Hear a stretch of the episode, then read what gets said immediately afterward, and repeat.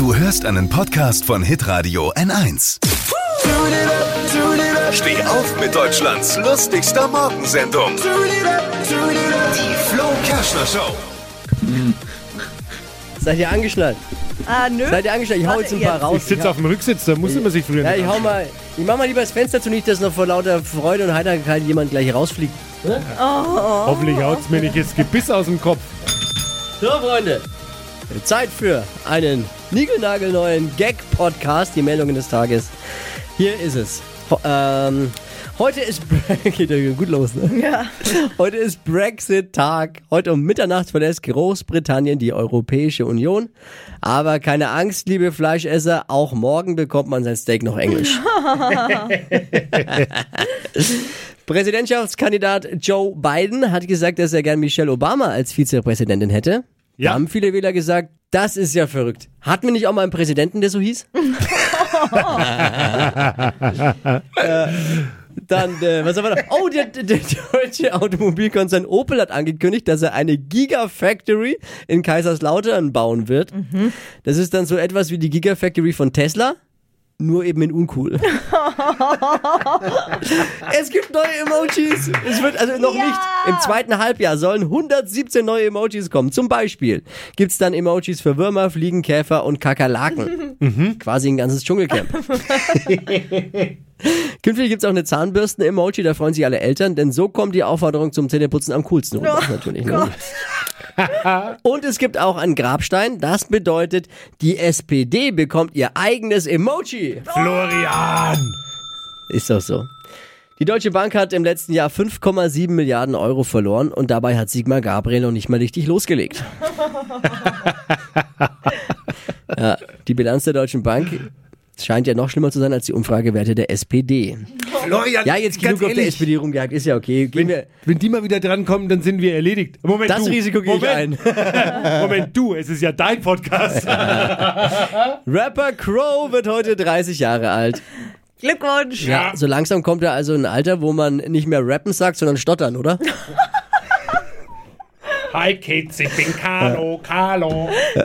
30 Jahre und er hat noch immer keine einzige Falte auf der Maske.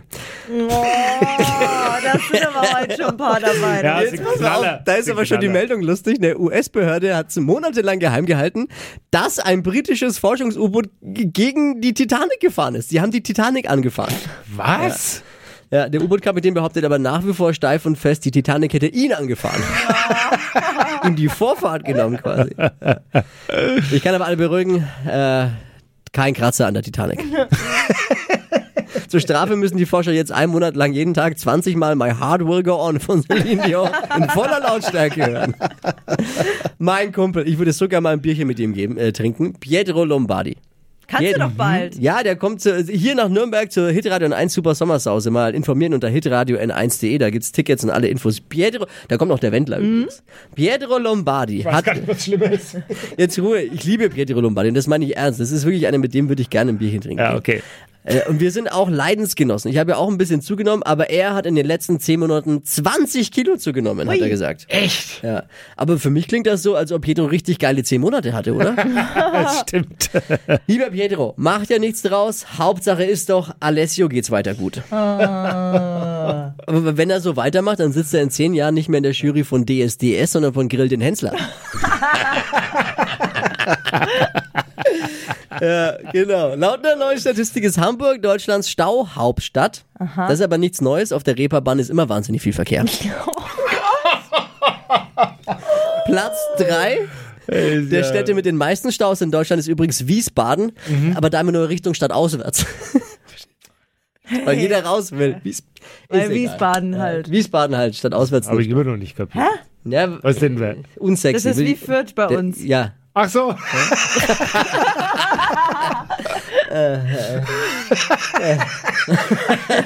Oh, Tippi. Deutschland steckt in einer Bierkrise. Jetzt, ne?